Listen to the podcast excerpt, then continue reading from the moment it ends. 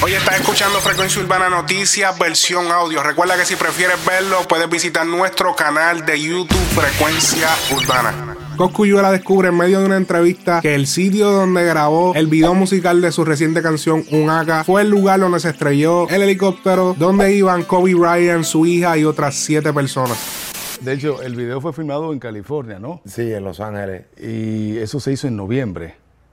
Se hizo en, sí, se hizo en noviembre. Y me cuentan de que fue en la misma zona donde cayó el helicóptero que iba Kobe Bryant. me enteré, ahora que me entero. Ah, pues puede ser sí. Porque, bueno, si es el video que yo vi, se ve como que más o menos. Sí, por esa zona en Calabaza, ¿no? Sí, en Calabaza. Wow. Allí fue. Ahí mismo fue. Ya, rayo. Está fuerte eso. Hay que aprovechar cada minuto de la vida, ¿no? Eso es así. Bad Bunny participó por segunda vez consecutiva en el juego de celebridades de la NBA. El mismo fue dado en la ciudad de Chicago. Y Bad Bunny nos sorprendió anotando sus primeros dos puntos por primera vez en un juego de la NBA. Sabemos que la vez anterior no corrió con la misma suerte y se fue a casa con cero puntos, pero esta vez todo cambió.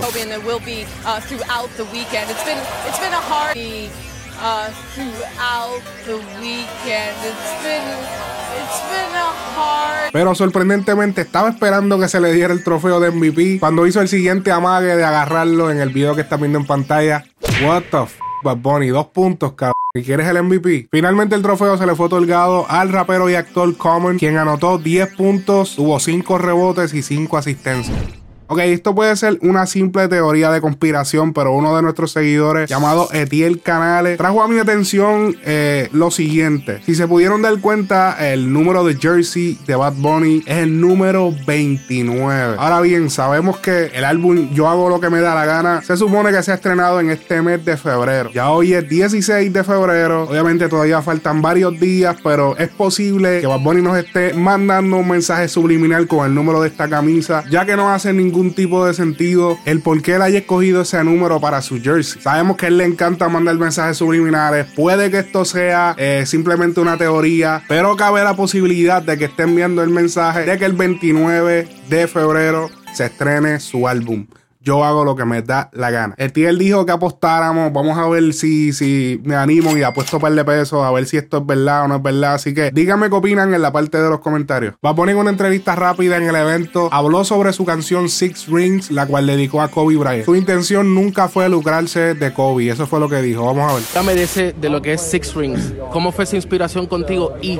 el, el mentality, el Mamba mentality, cómo tú eso lo llevas a tu diario vivir ¿Y cómo les recomiendas a los puertorriqueños que lo sigan en el diario vivir? Este, wow, Six Ring, eh, el tema nació bien natural, de corazón. El día después de la tragedia, yo, eh, eso ocurrió mientras yo estaba trabajando en mi nuevo disco. So, estaba en la musa y empecé a escribir. Yo escribo mucho en mi celular cosas que nunca salen, que son más de mí. Desahogo. Claro. Y pues ese fue uno, y después fui para el estudio a seguir grabando mi disco y me preguntan, mira, ¿escribiste algo para Kobe? Y yo, en real sí. Y él, nada, yo, grábalo, yo, no lo voy a grabar porque no, lo voy a subir, no lo voy a promocionar, como que, pero grábalo, lo tiramos, qué sé yo, por debajo del agua, hacemos algo. Y pues así sucedió, lo, lo, lo grabé directo al corazón de una, eso no fue de que vamos de nuevo, no para encima de una. ¿Te sorprendió el éxito mundial? No, yo te juro, yo creo, yo no sé si me creen o no, pero yo te juro que cuando yo lo subí al Sanclo, nosotros nos hicimos un Sanclo nuevo porque no me acordaba de la contraseña del viejo. Eso pasa. So, yo me hice uno nuevo para subirlo, para, ¿me entiendes? No generar ingresos, nada, ni, ni nada. Era por ahí algo low key. Yo pensaba incluso que no mucha gente ni tan siquiera se iba a enterar de que salió la canción. Cuando el otro día yo veo el revuelo, eso está en todas partes, en las redes sociales, prendo la radio, la radio de acá de Estados Unidos, americana, sonando la canción. Luego ESPN toma, nos pide permiso para. Mira, eh, no hay permiso que pedir porque nosotros esa canción. royalty free. Exacto, so. Eh, wow, que yo jamás, jamás, jamás pensé, jamás pensé eso. Yo creo que, yo creo que la vida sabe cuando uno hace las cosas de aquí y no es para otra cosa. Dos hombres se hicieron pasar por miembros del icónico grupo Wu-Tang Clan y robar más de 100 mil dólares a través de un fraude en hoteles. Los dos individuos se hicieron pasar por miembros de este grupo y de ser parte del sello disquero Rock Nation de Jay-Z, utilizando el prestigio y nombre de estas compañías y grupos para adquirir a crédito habitaciones de hotel, renta de vehículos, comidas y bebidas en los mismos hoteles. Esto pasó en el área de Atlanta, Georgia, y dos de los hoteles involucrados lo fue el Georgian Terrace Hotel y el Hyatt Regency. Ellos contaban con varias tarjetas de crédito falsas y fueron finalmente arrestados cuando en un hotel de Augusta, Georgia, luego de que el staff del hotel llamara directamente al sello disquero Rock Nation, ya que ellos se identificaron como unos ejecutivos de ese sello disquero. Fueron arrestados y enfrentan cargos de conspiración a cometer un fraude y robo de identidad agravado. Don Omar confirma vía Twitter que cuenta con un proyecto EP junto a Joel y Randy. Escribió lo siguiente, último día de grabaciones en New York con mis amigos Joel y Randy, ya tenemos listo nuestro nuevo EP álbum, pero aún no le encontramos nombre. Y pregunta qué nombre debería llevar esta histórica colaboración. Dime en los comentarios qué opinas de esta combi, Joel y Randy, Don Omar. En la descripción de este video voy a dejar un enlace a un podcast que hicimos en Frecuencia Urbana analizando esto de un álbum en colaboración de Don Omar, Joel y Randy Así que te invito a que vayas a la descripción, le dejes el enlace y vayas y escuches el podcast en cualquier plataforma que desees.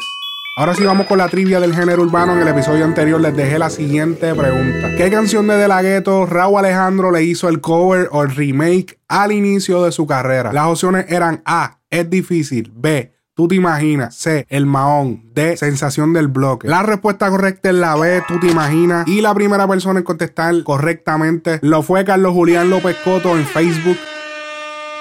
Tú te imaginas una canción de De La Ghetto estrenada en el año 2009. El videoclip denota como De La Ghetto se enamora de esta asistente personal que él tiene en su carrera como artista. Se imagina toda una relación con ella, incluyendo todo lo que dice en la canción, pero todo al final termina siendo una imaginación propia o una fantasía sexual que él tiene. Hasta el día de hoy, Tú te imaginas es una canción que no puede faltar en el rundown de canciones que De La Ghetto vaya a hacer en algún concierto. Raúl Alejandro decidió hacerle un remake en el año 2018. La canción tuvo una buena aceptación ya que le mantuvo la esencia, pero añadiendo su toque personal como artista. Otras personas que lo tuvieron correctamente luego de Carlos Julián López lo fue José Daniel, Paco Yazo, Eric Nicoya, Andrés Cuellar Montaño de Bolivia, Ángel Rivera, Justin Parriles Gregory, Luis Santiago, Joseph Miguel y Jonuel Rodríguez. Un saludo a José Pipo, sí, brother, me encontraba enfermo en el video pasado, ya estamos mejor. Un saludo a todos los que se dieron cuenta. La pregunta para la trivia de este episodio es la siguiente. ¿Quiénes de los siguientes artistas escribió e interpretó la icónica canción que critica al gobierno de Puerto Rico titulada Censurarme por ser rapero? A. Vico C. B. Wiso G. C. Eddie D. D.